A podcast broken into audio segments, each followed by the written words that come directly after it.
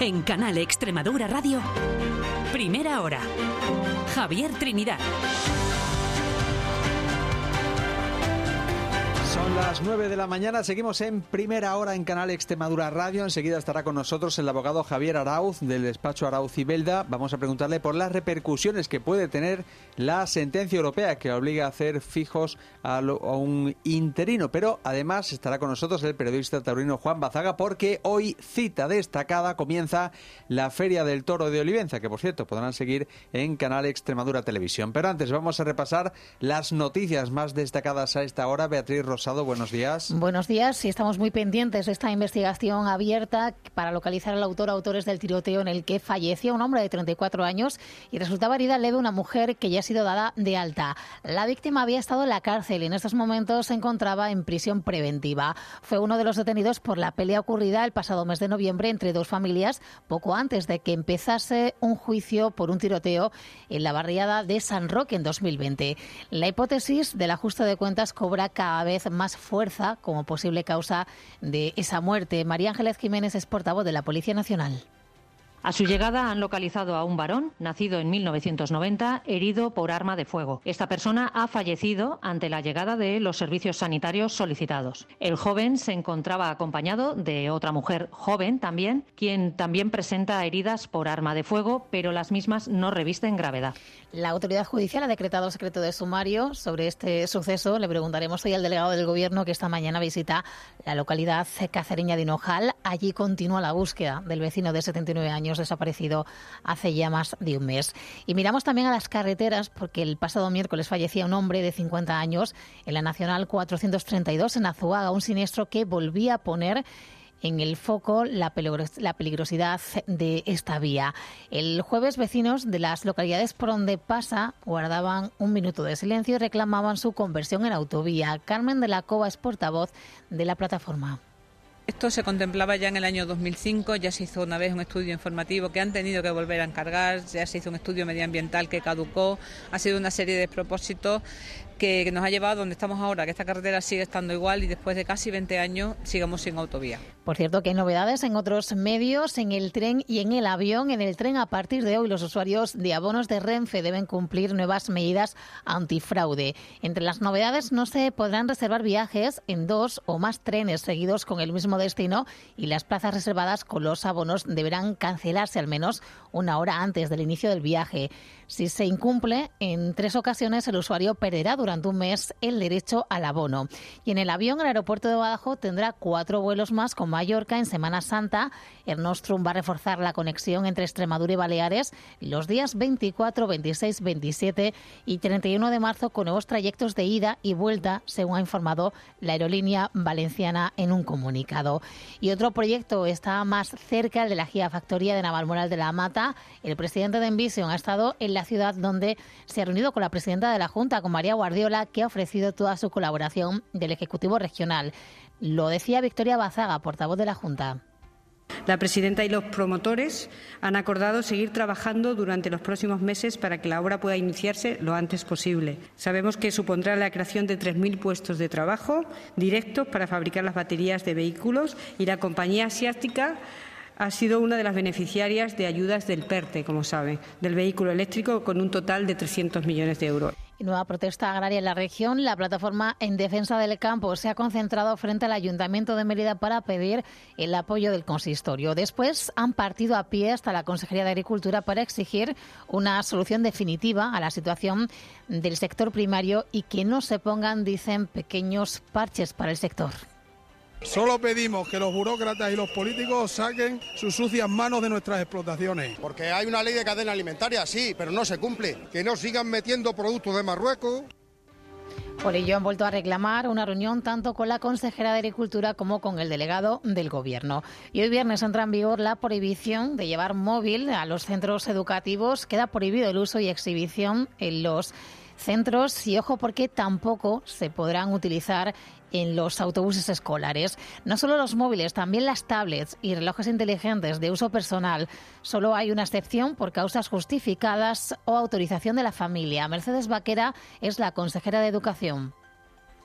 Es en todo el recinto escolar uso y exhibición de móvil dicho de otra manera, comedor, actividades extraescolares, transporte escolar, etcétera, todo lo que tiene que ver en el ámbito educativo. Pero los centros educativos tienen que estar atendiendo y formando parte de esa educación y de esa eh, formación que le estamos dando. No pueden estar distraídos con los móviles. Y un profesor no puede ser un vigilante de decides al móvil y escúchame.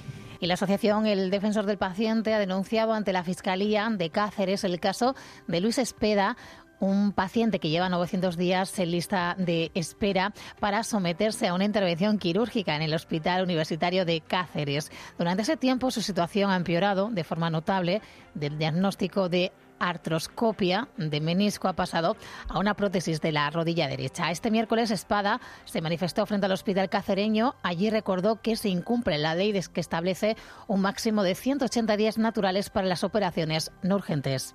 No puedo aguantar más. Llevo ya 900 días en lista de espera para una operación de rodilla y me parece un abuso. Ya de por sí la lista de espera es muy larga, son de 400 días en la zona, en la zona de salud de Cáceres, pero es que yo duplico ese tiempo. Y una punta más, el Sindicato de Maquinistas Ferroviarios lleva a cabo hoy la primera de las tres jornadas de huelga que tiene previstas para este mes, de, para este mes Renfe. Denuncia que se incumplen algunas cláusulas de su jornada y del plan de empleo de su convenio colectivo. Habrá otros dos días de paros totales, el lunes 4 y el martes 12 de marzo, y una más de paros parciales el día 6. En este punto, a las 9 y 6 minutos de la mañana, vamos a conocer la previsión del tiempo para este viernes. Carlos Benito, cuéntanos. A pesar de que en esta primera mitad de la mañana volvemos a hablar de cielo despejado, tenemos ya casi encima una nueva borrasca que acabará por alargar unos cuantos días más este ambiente invernal de las dos últimas semanas. Primero, para estas próximas 24 a 36 horas con la entrada de un nuevo frente y a lo largo del fin de semana con más frío, más viento y más lluvia. Incluso hoy ya, de hecho, a medida que avance el día, la segunda mitad del día sobre todo, acabaremos por hablar de cielo algo nuboso a ratos por buena parte del centro, del oeste y del norte de Extremadura, por donde para esta tarde se escaparán ya algunas precipitaciones, aunque las lluvias de hoy serán todavía bastante débiles. La previa del frente que nos acabará de cruzar mañana. Todo además en un día ya algo ventoso y nos hemos levantado con algunas rachas moderadas o entre moderadas y fuertes por el extremo norte, en zonas de sierra sobre todo, y a lo largo del día veremos cómo este viento de poniente y noroeste hoy acabará por generalizarse. Un viento que no ha impedido, por cierto, que la mañana sea hoy algo más fría y que vuelvan a aparecer algunas heladas puntuales en este primer tramo de la jornada y que favorecerá que tras dos días de ascensos las máximas vuelvan hoy a bajar. Máximas que esta tarde se pararán ya por debajo de los 14-16 grados. Gracias, Carlos. Pues abríguense porque bajan aún más las temperaturas. Gracias, Beatriz. También, por, cierto, si van a ir a la Feria del Toro de Olivenza, en unos instantes vamos a hablar con Juan Bazaga sobre cómo se presenta esta feria, que ya sabe, marca el inicio de la temporada taurina en todo el país. También vamos a conocer cómo puede afectar la sentencia de la justicia europea que abre la puerta, que se conviertan en fijos a los trabajadores temporales en la administración. Será con Javier Arauz, que dirige uno de los bufetes que están gestionando más demandas. Y tendremos tertulia con Cecilio Venegas, con Carmen Muñoz y con Carlos Rodríguez. Pero antes queríamos saber qué van a tratar nuestros compañeros del Sol Sale por el Oeste en el último programa ya de esta semana. Mané Bañegil, buenos días. Buenos días, Javier Trinidad. Último programa de esta semana y primero del mes de marzo, de ¿eh? marzo. que se está quedando en la coletilla y tal. Bueno, pues nosotros hoy vamos a empezar con marcha, con jaleo, es viernes, Venga el cuerpo ahí, lo sabe, ahí, y van a venir a visitarnos aquí a este estudio dentro de nada, en menos de una hora. Voltaje caribeño, un ¿Qué? grupo, un grupo de unos cubanos que están en Almendelejo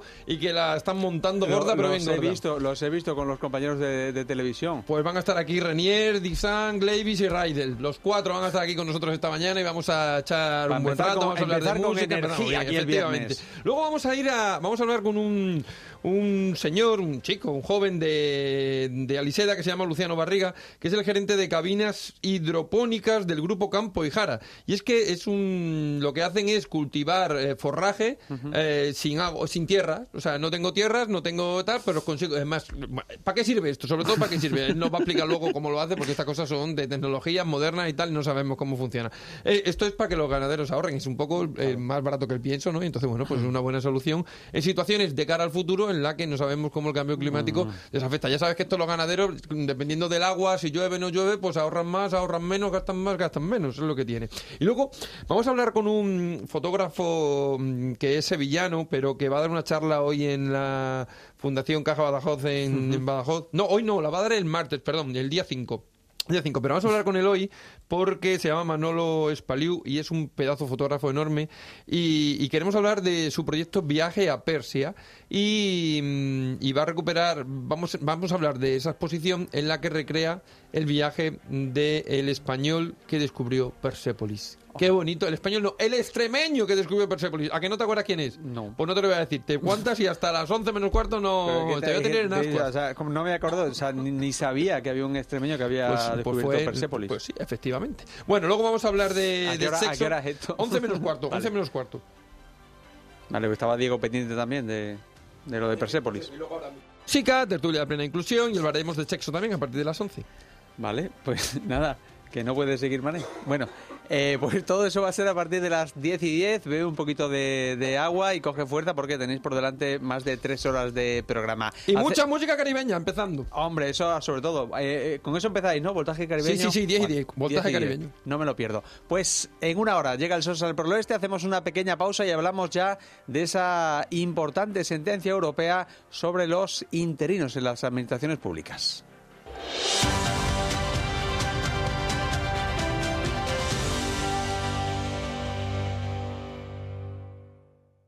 ¿Sabías que 9 de cada 10 personas que piden excedencia o reducción horaria en sus trabajos son mujeres? El cuidado de la familia es cosa de todos. Porque no da igual, sí a la igualdad. 8 de marzo, Día Internacional de las Mujeres. Campaña financiada con cargo a los fondos del Pacto de Estado. Secretaría General de Igualdad y Conciliación. Junta de Extremadura.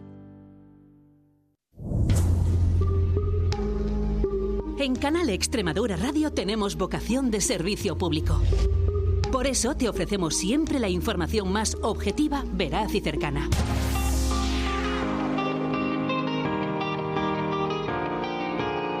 Canal Extremadura Radio. Tu información con nosotros.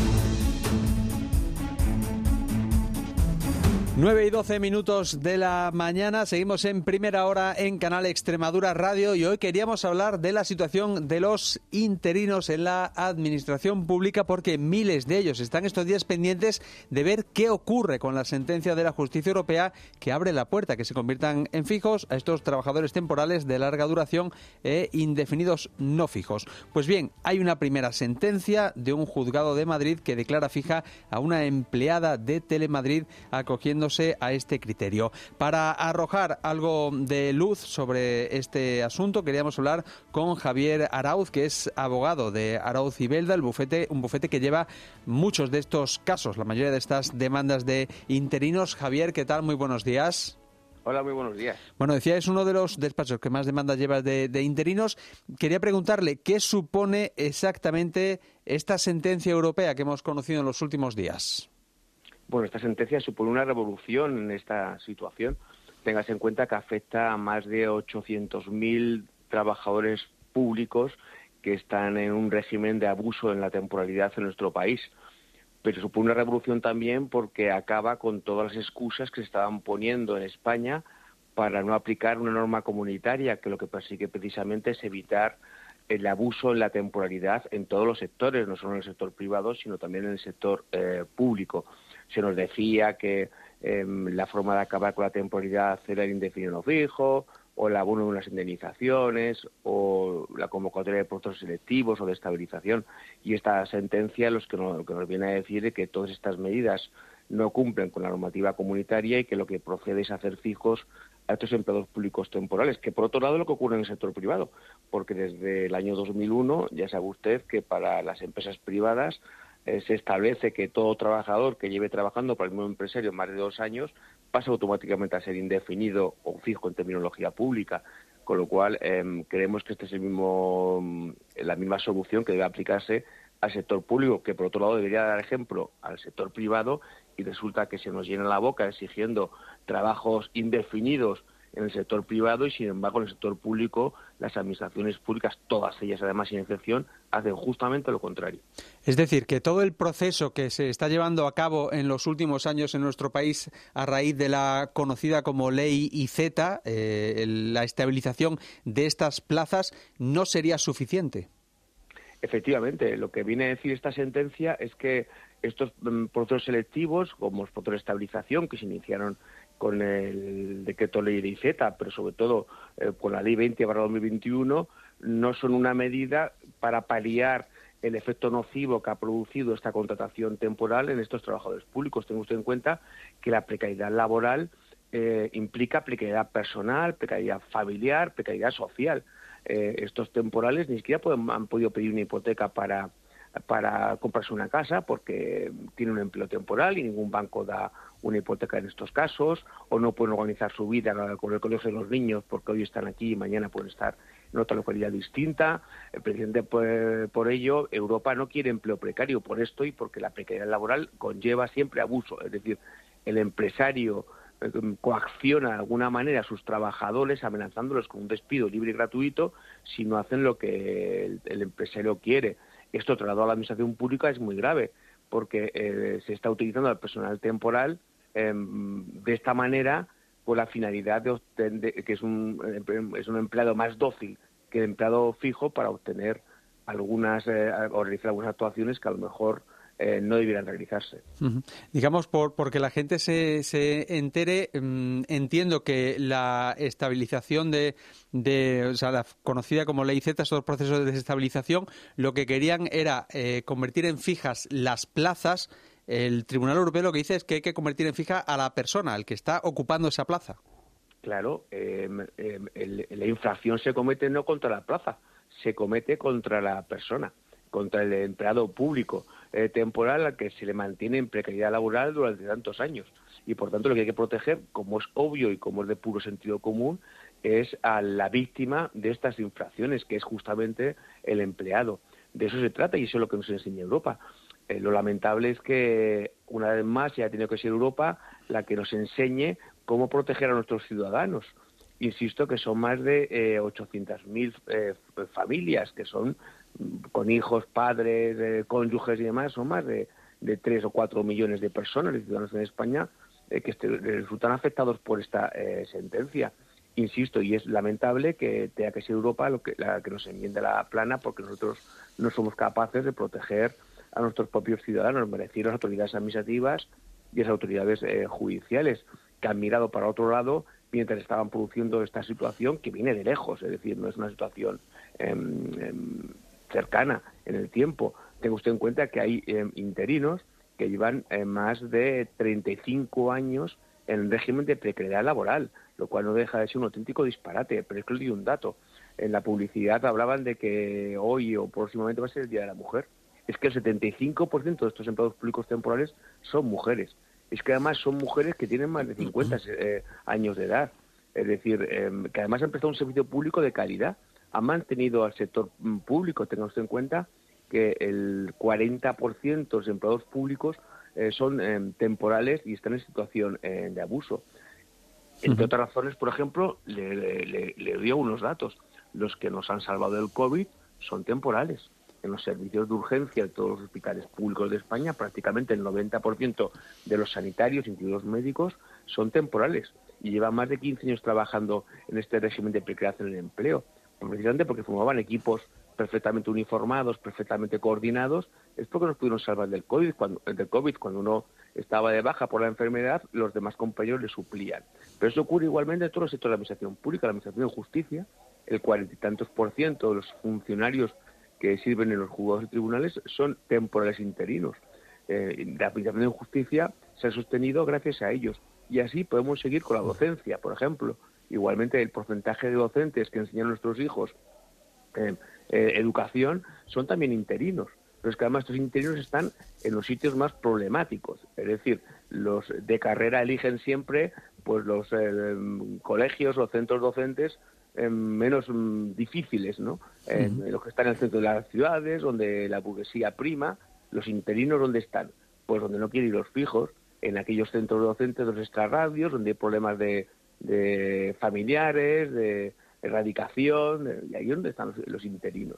Eh, no se merecen otra cosa que es que se les reconozca el trabajo realizado y, por otro lado, que ese reconocimiento eh, conlleve una estabilización en su puesto de trabajo, ganada con esfuerzo, con mérito y con capacidad que han demostrado durante todos estos años. Y lo que no podemos entender es que eh, ningún gobierno hasta ahora haya adoptado una medida de reconocimiento como es esta, que es simplemente eh, hacer lo mismo que se hace en el sector privado, en las empresas privadas, hmm. por reconocerles un mínimo de estabilidad en el empleo mediante su transformación en empleados públicos fijos. ¿Y a qué se exponen las administraciones públicas? Porque entiendo, con estos argumentos que está ofreciendo, que se puede dar el caso de personas de, que lleven mucho tiempo eh, como interinos, que no consigan la plaza en este proceso de estabilización y les tengan que hacer fijos, con lo cual habría que crear otra plaza más.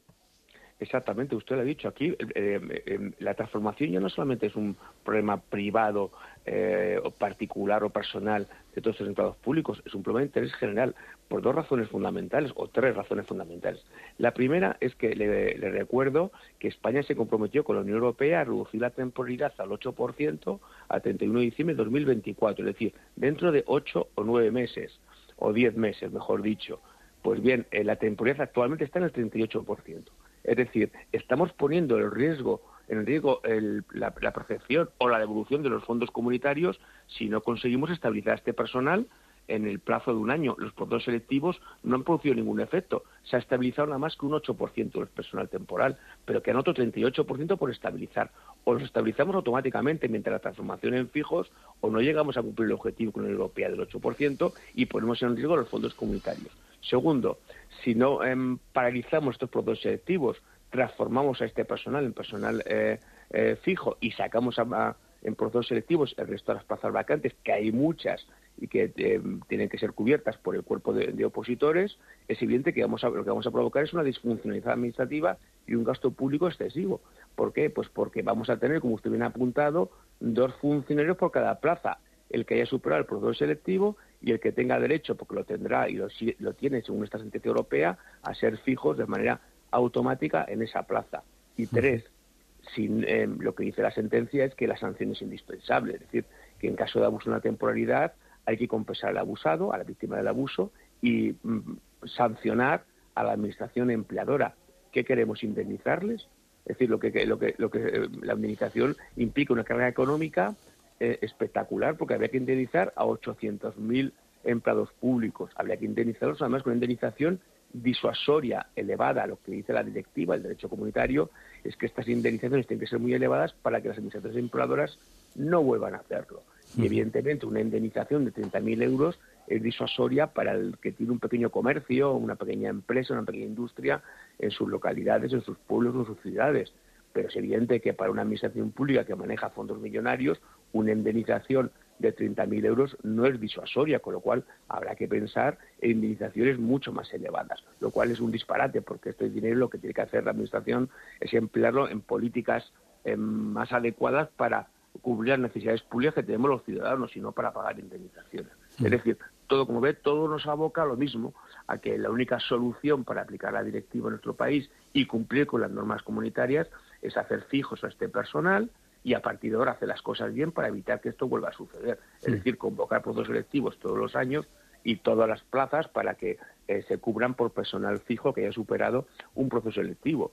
Y, tenga usted en cuenta que es que tenemos una población, pero una plantilla de, empleados públicos muy envejecida.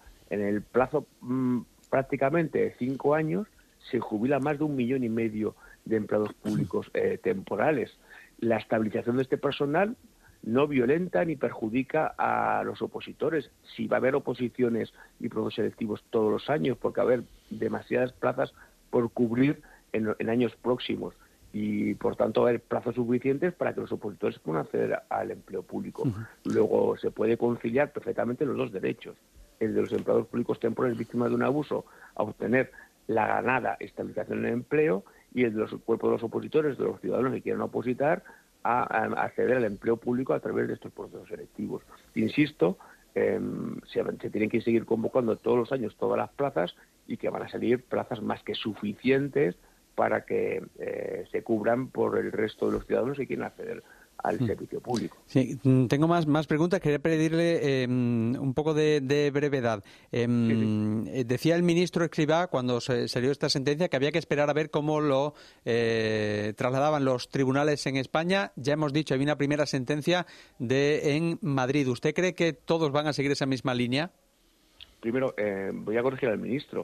Las directivas se tienen que cumplir no solo por las autoridades judiciales, sino también por las autoridades administrativas. Lo he dicho Europa hasta la saciedad. No podemos judicializar todo en este país y, por tanto, lo que tiene que hacer el ministerio es buscar soluciones y no dar una patada para adelante dejando el problema, ya lo dijo el presidente de la Sala Social del Tribunal Supremo, a los juzgados y tribunales que no están para legislar ni para tomar decisiones, están simplemente para juzgar. Por tanto, el ministro lo que tiene que hacer es estudiarse la sentencia, verificar que, tiene que aplicarse y que tiene que hacer fijos a los empleados públicos temporales y así eh, ordenarlo. Pero es que además esta es la primera sentencia es que va a llegar otra próximamente, en breve espacio de tiempo, que todavía va a ser mucho más radical que esta. Con lo cual yo ni vuelta atrás. El TEJU ha sido claro en esta sentencia y lo va a ser eh, más en las siguientes. Lo que hay que hacer es adoptar medidas em, rápidamente por parte del Gobierno para que eh, mm, se cumpla el derecho de la Unión y, por otro lado, se, nos se garantice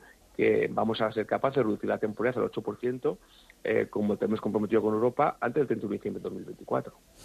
Eh, también, eh, en breve, ¿qué tienen que hacer los interinos? ¿O qué les recomienda?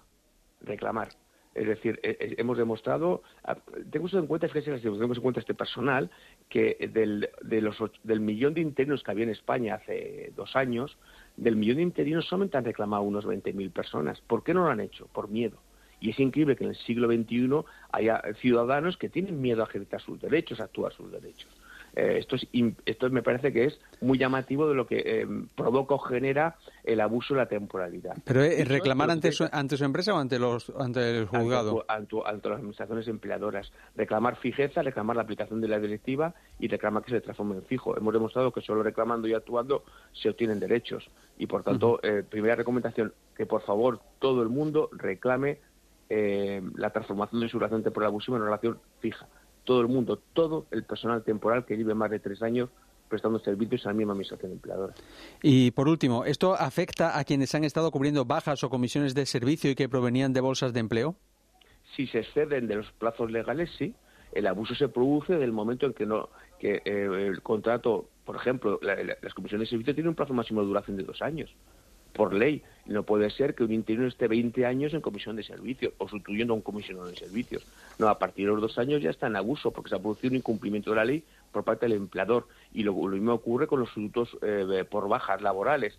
Las bajas laborales tienen también un plazo regulado en la ley de un año y, por tanto, si este señor este interino sigue trabajando después del, vencimiento de ese plazo, es evidente que está en abuso porque se ha producido una irregularidad, un incumplimiento de la ley por parte de la Administración para mantener este interino en una situación de abuso en la temporalidad. Por supuesto que sí, hay que analizar caso por caso. Pues Javier Arauz, de Arauz y Belda, muchísimas gracias por estar con nosotros y arrojar luz sobre esta situación que, como decíamos, afecta a tantísima gente en nuestra región, en nuestro país es un placer y yo creo que los políticos los designamos para solucionar los problemas de los ciudadanos, no para solucionar sus propios problemas. Y yo creo que este es un problema de ciudadanos que afecta a muchos compatriotas nuestros. Y lo que tiene que hacer el gobierno y las administraciones públicas es dar una solución a este problema, em, que insisto, es un problema de vida, es un problema vital. Muchas gracias, em, de verdad.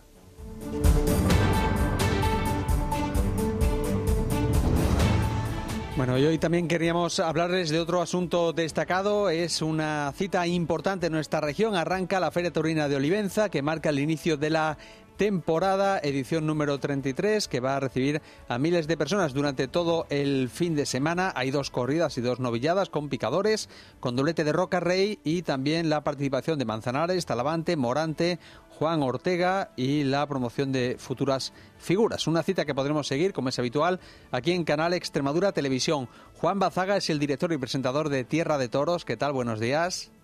Muy buenos días. Bueno, imagino que expectante ante el inicio de la feria, ¿no? Bueno, expectante ya preparados porque ahora mismo viajamos ya hacia Olivenza porque empieza la feria, como bien dice, la que abre la temporada, ya no solo en Extremadura, yo creo que abre la temporada en general, la primera feria de figuras del toreo, la primera feria donde todo el mundo quiere estar, y bueno, pues la cita comienza ya esta tarde, a las cinco y media en el, en el ruedo de Olivenza. Bueno, no todo el mundo, todo el mundo quiere estar, pero no van a estar todos. ¿Qué destacarías, Juan, de los carteles de este año? Bueno, la verdad es que llama la, atención el doblete de Roca Rey, ¿no? Quizás la figura que todas las ferias quieren tener en sus carteles, que todas las plazas quieren que te dé. Bueno, pues Roca Rey este año se echa un poco a hombros la feria y, va a tener dos tardes, ya que el año pasado la lluvia no le, no le dejó, se suspendió eh, una de las corridas de toros y bueno, pues este año por partida doble vamos a tener a, Roca Rey. Y como no, Alejandro Tabante, el torero de la tierra, pues es uno de los toreros que, que estamos deseando ver, es un torero que siempre ilusiona y sobre todo pendientes de la cantera, dos noviadas, que es importantísimo eso. Y pendientes un año más del, del cielo, ya decías que el año pasado se suspendió uno de los días, mm, veremos a ver mañana. Sí, mañana es lo que más nos preocupa, efectivamente.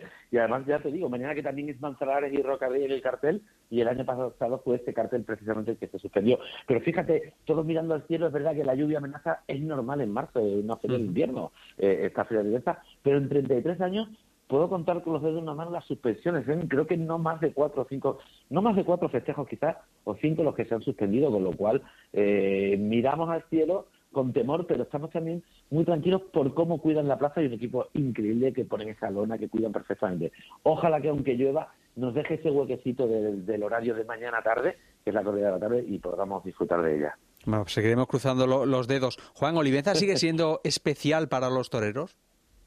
Sí, Olivenza es una feria muy agradable. Yo la, denominaría como agradable. Los toreros van encantados. Es una feria donde la gente va a disfrutar. No es muy exigente ni en cuanto al toro. Es un toro que también, bueno, pues eh, tiene unas características. No es un toro de plaza de primera, ¿no? No, no, no es una plaza, eh, pues como decimos, exigente o que te pueda presionar. Con lo cual es una feria agradable donde el público está a favor, donde todo está, bueno, pues dirigido para, para que todo el mundo disfrute, ¿no? Y los toros todos quieren estar ahí sigue siendo esa feria donde todos, pero absolutamente todos quieren estar. La pena es que, claro, el metraje es corto, no es un fin de semana, pero sigue siendo esa feria importante donde las figuras quieren estar y donde viene gente de todo el mundo, ¿eh?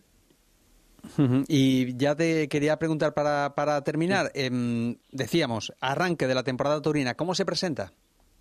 Pues mira, una temporada que va a tener, vamos a tener que hablar mucho de la temporada, ya verás porque es una temporada donde hay mucha ilusión. Eh, la, fiesta ha vuelto a coger, después de la pandemia, ha vuelto a coger eh, auge, vuelven a darse más festejos incluso que anterior a la pandemia. La gente está yendo a las plazas, pero vamos a tener un problema, ¿eh? Y se va a notar respecto a, a, la pandemia que tuvimos. Es que hay muy pocos toros en el campo. Eh, y van a faltar toros con la presencia de las plazas importantes y de todo esto ya verás cómo va a ser un año movidito en ese sentido, pero muy, muy interesante. Bueno, Juan, como siempre, esta feria la podremos seguir en Canal Extremadura. Recordamos eh, horarios. Pues sí, esta tarde en directo, a partir de las 17.15, vamos a estar para retransmitir esa novedad importantísima con los novillados de la tierra. Estaremos Tierra de Toros el domingo en su horario normal a las siete y media, pero además a las 21.20 de ese domingo, en directo desde Olivenza, desde la propia Olivenza, vamos a hacer un programa especial para contar todo lo que ocurra dentro y fuera del ruedo desde hoy hasta el domingo, con lo cual Canal Extremadura va a ser muy torera también este fin de semana. Bueno, pues esperemos que sea todo un éxito esta, esta feria. Seguiremos muy pendientes esas retransmisiones y sobre todo que la lluvia no, no desluzca el festejo de mañana que tiene tanto interés con Roca Rayo Manzanares. Juan Bazaga, muchísimas gracias por estar con nosotros y buen viaje a Olivenza. Muchas gracias siempre por acordarte de nosotros. Un fuerte abrazo.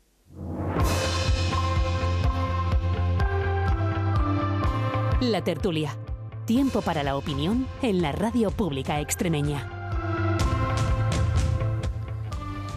Abrimos hasta las 10, tiempo de tertulia en este viernes, en este primer día de marzo, hoy con la opinión y el análisis de Carmen Muñoz, que está en nuestro estudio de Badajoz. Carmen, ¿qué tal? Muy buenos días. Buenos días. Bueno, muy bien acompañada allí por Cecilio Venegas, el presidente del Club Senior de Extremadura. Cecilio, ¿qué tal? Buenos días. Buenos días, bien acompañado yo. no ella, yo, yo. Bueno, y también nos acompaña, en este caso, no está en Badajoz, pero seguro que está también en otro lugar estupendo, Carlos Rodríguez. ¿Qué tal? Buenos días, Carlos.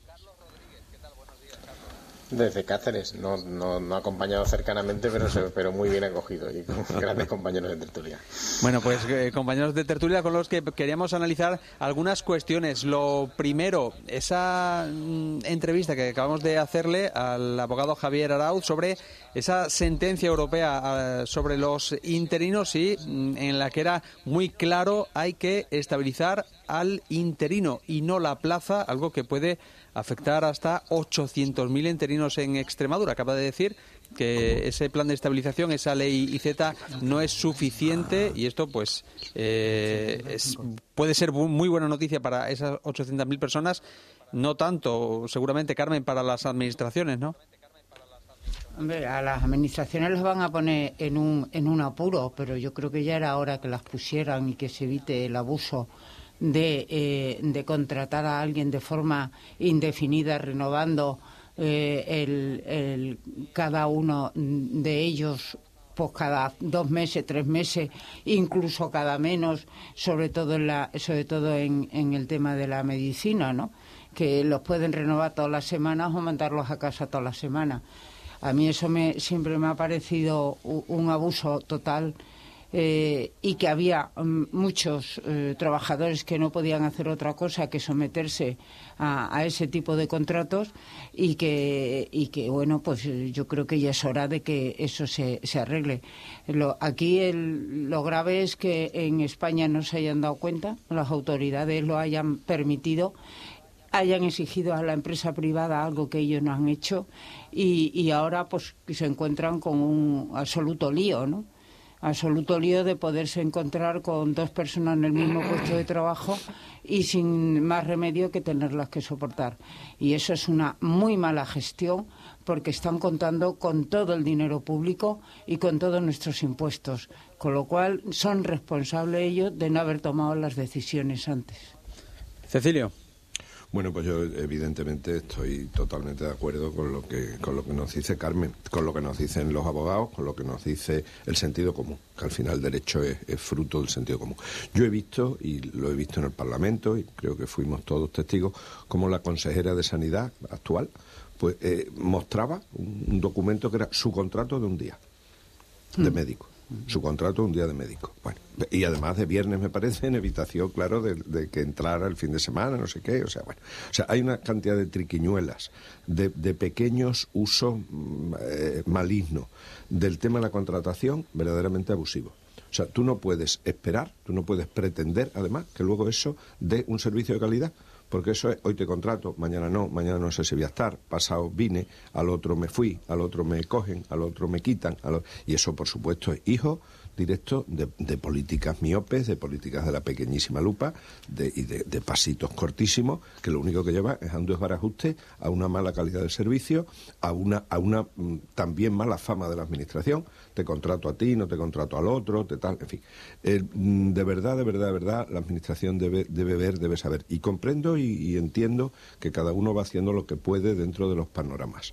Pero desde luego es fruto de, políticas de improvisación que después llevan al abuso y de políticas también pues de, una contratación que no, que no se corresponde con políticas de largo alcance, con temas largos, pero bueno, estamos al, al, hilo y al humo de la política, particularmente en, el, en la Administración, y fruto de eso pues son estos estos lodos después de, aquellos polvos y, pero son así o sea que son son así Carlos me ha encantado la primera exposición de Carmen. Yo creo que ha dado con, casi todos los puntos importantes en esta materia. Eh, esta situación no podía no podía seguir así, pero no podía seguir así no ahora, sino hace años. Eh, yo además lo he sufrido en casa. Yo he tenido a mi mujer trabajando siete años para el SES con contratos de dos días, tres días.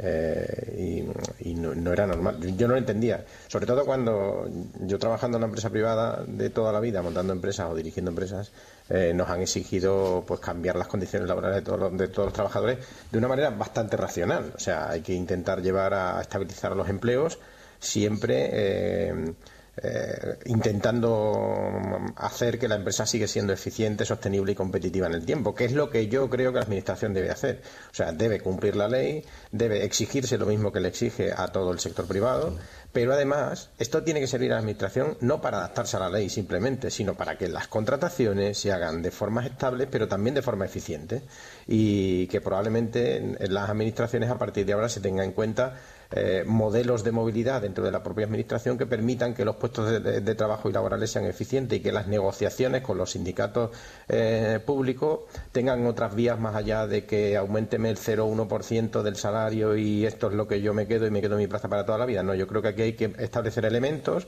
para intentar estabilizar los puestos de trabajo y a las personas que están en esos puestos de trabajo, pero metiendo otra serie de condiciones laborales y que, aparte de, los salarios, eh, que hagan que tengamos una, una, administración más eficiente, con un servicio público más adaptado a las necesidades, pero que tenga cierta flexibilidad de actuación interna que es lo que se suele hacer en cualquier entidad con, que exija que se dé un buen servicio al cliente. En este caso, el cliente somos todos los ciudadanos. ¿no? A mí me parece normal que esto.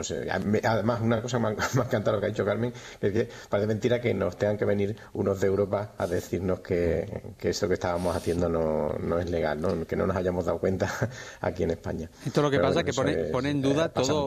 Esto digo, pone en duda todo el proceso de estabilización que se ha puesto en marcha en todas las administraciones públicas para convertir esas plazas de, de, interinos en fijos. Eh, el abogado daba una clave em, cuando le preguntaba que lo que hay que, según la sentencia europea, lo que hay que convertir en fijo no es la plaza, sino al trabajador. persona. Con nombre y apellidos. Claro, eso puede tener muchos problemas ahora. Claro, pero, pero el problema es que hay dos caminos. Es decir, uno es la estabilización que se estableció para que las personas que estaban contratadas pudieran acceder a, una plaza, que lo que se estabiliza es la plaza, y ahí pueden acceder no solo el que está eh, en la plaza, sino cualquiera que reúna todos los requisitos para poder acceder a esa plaza. Es una plaza pública es una plaza que accede libremente todo el mundo que quiera, vamos, todo el mundo que quiera, que puede que reúna los requisitos. Y por otro lado está este camino, que este camino lo que le están exigiendo a la Administración es que yo, Carmen Muñoz, que estoy en una, en una plaza, que me tienen eh, contratos por cada seis meses, me renuevan el contrato, me tienen que hacer fijo. Eso es distinto. Es decir, en este caso sí que tienen nombre y apellido cada una de las personas que van a acceder a la plaza. Con lo cual, lo que sí puede suceder, lo que decía también el, el, abogado, es decir, que en una plaza que haya salido a concurso y que esté eh, mm, ocupada por un fijo, perdón, por, un, interino, fijo por un interino, resulta que la ocupa el que ha opositado, pero es que al que está interino lo tienen que hacer fijo en la misma plaza. Eso es lo que puede suceder. Y de hecho, supongo que sucederá. A mí mm, todo este tema que independientemente de la independientemente de la eh, eh, de la medicina, es decir, de los médicos, que sí que es una auténtica vergüenza, pero pasa con muchísimos más. Ahí tienen a los maestros que lo están cambiando de un lado para otro y que además los mandan a los sitios más complicados porque realmente eh, las, plazas fijas, las plazas que están ya consolidadas son para los mayores porque son los que tienen más mérito y demás. Resulta que a la gente joven, a la gente que está empezando, lo pasan a, esas eh, plazas que tienen mucho más problemas y que debían de estar ocupadas por gente con mucha más experiencia. ¿Eso no se puede resolver? Pues ahora mismo no, pero yo creo que habría que pensar la forma en cómo resolver también esos temas, por ejemplo, en la enseñanza, ¿no? Y en otras muchas plazas que son sensibles. Eh, no lo sé. Eh, lo que sí es cierto es que tampoco el, gobierno yo creo que haya tomado eh, el toro por los cuernos, ya que el ministro lo que ha dicho es que a ver qué dicen los tribunales, oiga usted, es que están hablando de judicialización de, de, la, de la política y usted no puede esperar que dicen los tribunales. Tendrá que sentarse a ver cómo puede resolver y aplicar la normativa y la sentencia de, de Europa. No me venga ahora diciendo a ver qué dicen los tribunales. No, los tribunales aquí no tienen nada que decir. aquí lo que tienen que hacer. empezando a decir también por otra parte, pero desde luego lo que no podemos es esperar que ahora se legisle, porque a su vez luego critican eso mucho, claro, se legisle desde los juzgados. Claro, no, aquí que lo resuelva el juzgado, pero no lo resuelvo yo como gestor. y aplico una norma que me han obligado a aplicarla. Tendrá que sentarse a ver cómo aplica la norma y no y no a ver si lo juzgados a ver qué dicen, si a este lo está, si a este lo hago fijo, a este no lo hago fijo, es que eso es una vergüenza. Sobre todo porque si dejan pasar el tiempo van a seguir eh, progresando esos procesos de estabilización y el problema puede ser todavía mayor en, en unos meses, ¿no? Sí. Dejo a Carlos. Carlos. No, que tal? al final, ahí está. eh, Es que eh, yo desconozco la parte de, de la gestión pública y como. Eh, Pero como trabajo en eficiencia, eh, vuelvo a decir, est- esta situación que estaba planteando Carmen, que pues, va a pasar, o sea, que alguien que ocupe una plaza porque se la gane en sus oposiciones y haya que declarar esa misma plaza ocupada por un interino, a ese también hay que hacerlo fijo en esa plaza, lo que hay que es separar la persona de la plaza, es decir, hay que hacer eficiente la administración. Probablemente habrá que hacer, eh, habrá que hacer em, eh, habrá que, eh, si la persona que ha ganado esa plaza tiene que ocuparla, pues normal, pero también a ese interino habrá que hacerlo fijo de alguna manera probablemente ocupando otra plaza que se necesite en la administración. Y ese es el trabajo de un gestor, pero es que ese es un trabajo de un gestor en la administración pública y en cualquier otra entidad. Con los recursos que tiene, tiene que hacer funcionar de la mejor manera posible para dar el mejor servicio posible. Y en la función pública esto debería ser una ley casi casi por decreto. Y eso es lo que yo creo que no se hace bien dentro de la gestión pública. Están eh, cerrados simplemente en la norma establecida sin pensar en el servicio que se da al ciudadano o por lo menos se pone por encima la norma establecida que el servicio que, está, que se le da al ciudadano. Y yo creo que debería ser al revés.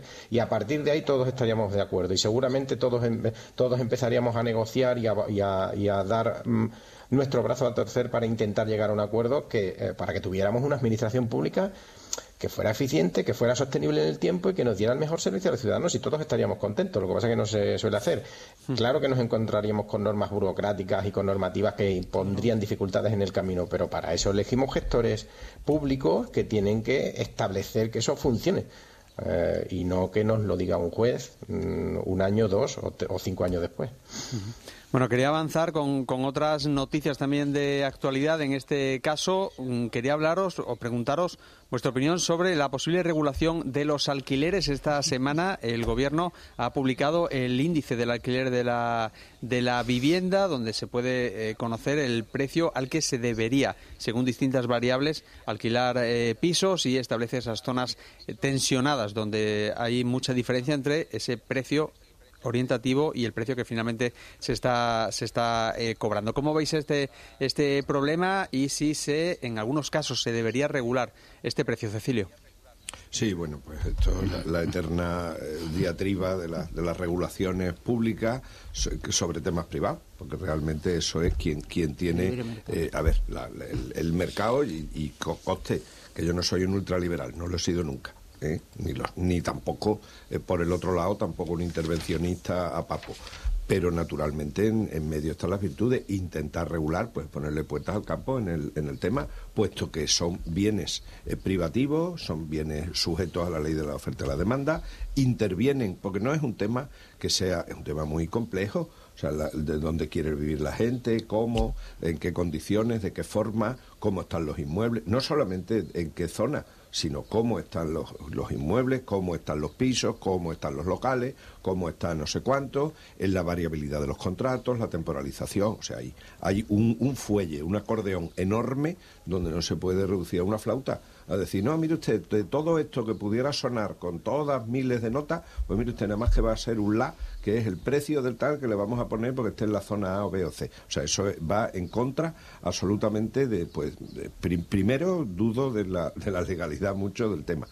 Habría que hablar mucho sobre eso. Y después también del respeto que luego, porque después sabemos que las cosas son unas por arriba, otras por abajo, etcétera, etcétera, etcétera, etcétera. O sea, yo mm, creo que la intención, la intención es lógica dentro de unos procesos de macroinflación, donde las cosas suben, suben más de lo que las personas pueden pagar. Yo creo que, que no hay mala intención en intentar ideo- ideológicamente hablar de temas como estos y de que y de que todo el mundo pues pueda opinar, pueda hablar tal, pero de ahí una regularización o una regulación como se pretende hacer y tal, yo me, me parece que tiene la- las patas cortísimas, esa es mi opinión.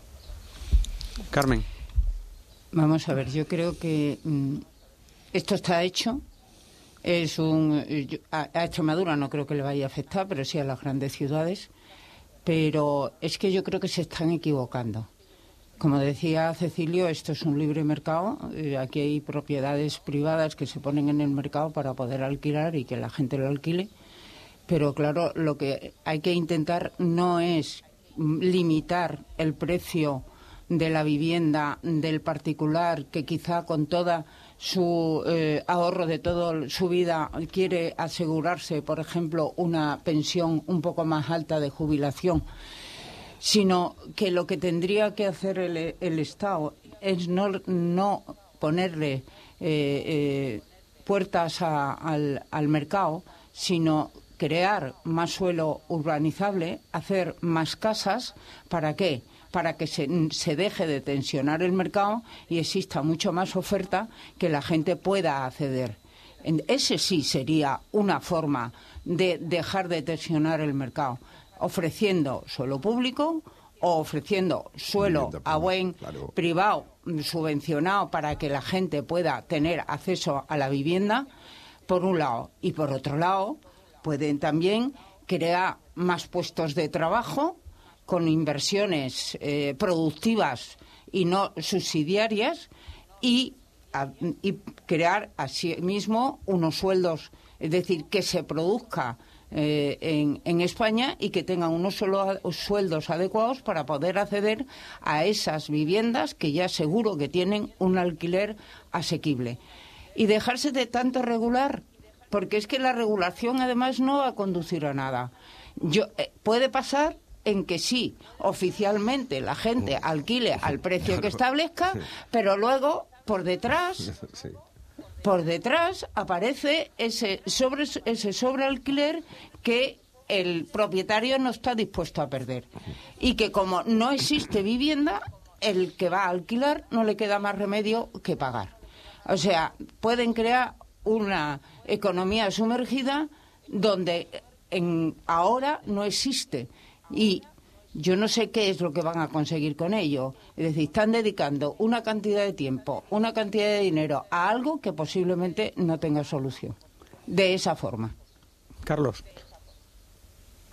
Sí, yo eh, coincido que es verdad que eh, afrontamos temas que parecen primero afrontamos temas que son eh, afectan a una parte de la población española con normas que, mm, que quieren afectarnos a todos. Eh, si hay problemas con precios de alquileres en algunas zonas específicas de España, vamos a tratar esas zonas específicas de España, porque es verdad que en Extremadura, al tener probablemente el precio del suelo de la vivienda mm, de los más baratos de España, ¿no? Eh, creo que estaba por, debajo de 5 euros el metro cuadrado, sin embargo en Madrid o en Cataluña están por encima de 15 y 20 euros el metro cuadrado, casi triplicando o cuatriplicando el precio, eh, pues para tratar ahí, porque hay mucha gente y que son los importantes de España, nos meten a todos el mismo saco. A mí de esta ley, que estoy de acuerdo con mis compañeros en el fondo que trataba, eh, hay una cosa que sí me gusta, o de, esta propuesta de iniciativa, que es que sí me gusta, pero me gustaría que lo elevaran a muchas más cosas, que es eh, simplemente eh, cruzar los datos con la declaración de la renta. Pero esto lo deberían hacer todos. La Administración solo utiliza esto cuando le interesa o cuando le interesa al político de turno.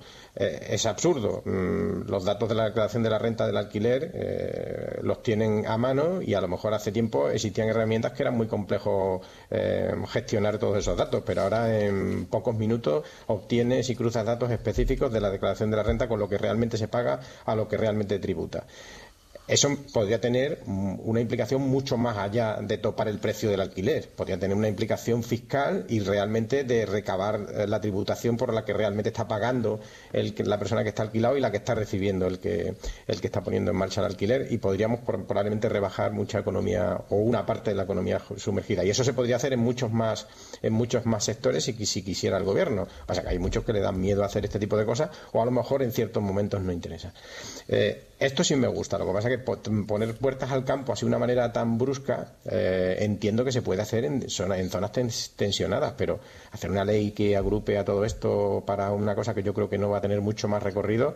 Y también tengo dudas sobre lo que decía Cecilio de la legalidad de este tipo de iniciativas. A ver si dentro de dos o tres años nos va a venir también un juez europeo y nos va a tirar esto al barro, como nos está pasando con otras cosas. El problema también es de... Habrá que ver que el recorrido que tiene. El problema también es de competencias, porque esas zonas eh, tensionadas las tiene que designar las comunidades autónomas y quizá, bueno, quizá no, donde más tensionada está el precio de la vivienda, esas comunidades ya han dicho que no lo van a declarar. Caso de Madrid, por ejemplo. por eso yo decía que están utilizando, eh, están utilizando eh, criterios, mm, como decía Carlos, particulares de determinadas zonas para todo el mundo. Y además luego no lo pueden aplicar. Es decir, vamos a ver, dedíquese usted a, a resolver los problemas de los españoles y no a ponerle pegas a los españoles. Es decir, busque usted la solución, como decía Carlos, a aquellas zonas donde existen problemas y deje usted en paz al resto. No, aquí café con leche para todos. Pero café con leche para todos que luego no lo pueden aplicar, porque las, las comunidades autónomas que no quieran no tienen por qué establecerlo. Y desde luego yo espero que en Extremadura es que ni se molesten, porque aquí no existe zonas tensionadas y no, y no vamos a dedicar recursos para algo que no existe.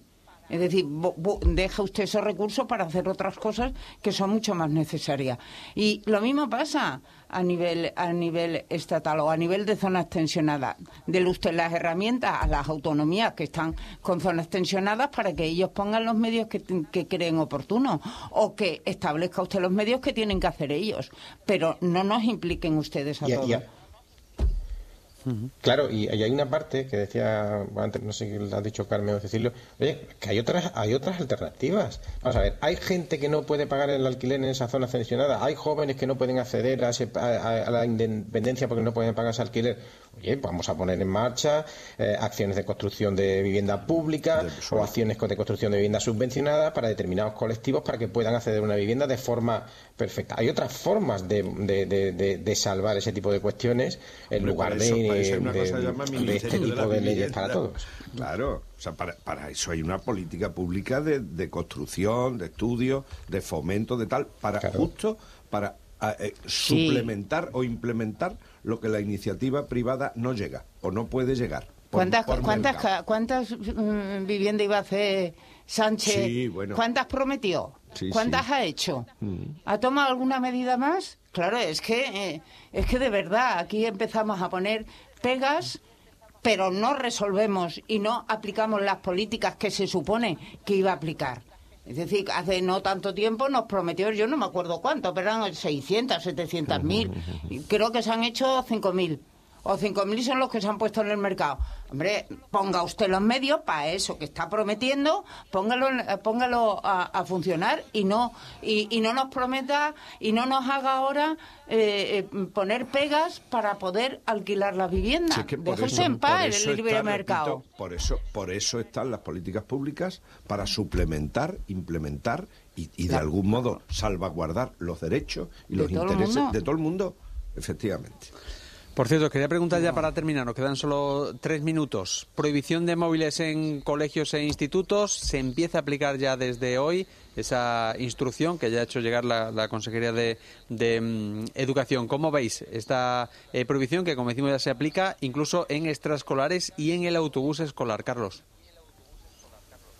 Bueno, yo, ya lo hemos comentado aquí en semanas anteriores y soy muy rápido. Yo creo que este es el, pues, esta es la gota que ha colmado el vaso y hemos tomado una decisión prohibitiva cuando podíamos haber tomado otra serie de iniciativas que, como no se han tomado, hemos llegado a este punto. Estamos todos de acuerdo, pero no deberíamos olvidarnos trabajar en la información, en la formación y en la educación, tanto en casa como a los ciudadanos, como a los profesores, como a los niños para el buen uso de los dispositivos móviles en cualquier tipo de ámbito y la tecnología, porque la prohibición tiene otros efectos negativos por detrás que a lo mejor en un futuro lo veremos si no trabajamos en la parte informativa, formativa, educativa, que creo que es lo esencial. Y a veces nos olvidamos de esto eh, cuando hacemos este tipo de leyes.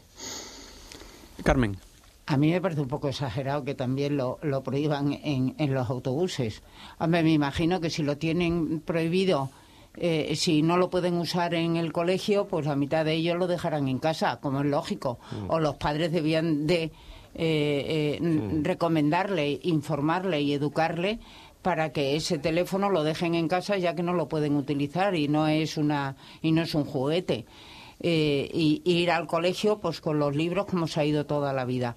Eh, yo creo que en, en, ese aspecto es un poco exagerado lo de Extremadura, pero bueno, más vale que no vayan a que, a que lo lleven y lo tengan todo el día funcionando. Yo eh, eh, Estoy de acuerdo con Carlos, es decir, ya lo hemos hablado aquí, que hay que informar, informar y sobre todo dar ejemplo. Es decir, eh, mientras que los padres, los profesores y el resto o la sociedad no demos ejemplo a los niños de que no estemos todo el día con el móvil cuando el niño está jugando y el padre está con el móvil o tomando una cerveza y el padre está con el móvil y el niño al lado, pues mientras que eso no se corrija, pues el niño va a encontrar lógico tener el móvil en la mano y seguir con el móvil. Cecilio, 30 segundos. Nada, publicó un artículo hace mucho tiempo que recomiendo a nuestros oyentes en Autobombo que se llamaba eh, La época del WhatsApp y del tatú. Entonces, fruto de eso, pues claro, los abusos y fruto de eso, pues todos tatuados y todos con el móvil en la mano. Buenos días. Bueno, pues veremos, veremos, a ver cómo se, veremos a ver cómo se cómo se aplica sobre todo eso el control, por ejemplo, en los autobuses donde hay dudas. Cecilio, Carlos, Carmen, muchísimas gracias por estar con nosotros y buen fin de semana. Igualmente. Buen fin de semana y buena feria de Olivenza. Exactamente. Bueno, pues llega el fin de semana, la feria de Olivenza. Nosotros volvemos el lunes a partir de las 7. Pásenlo bien.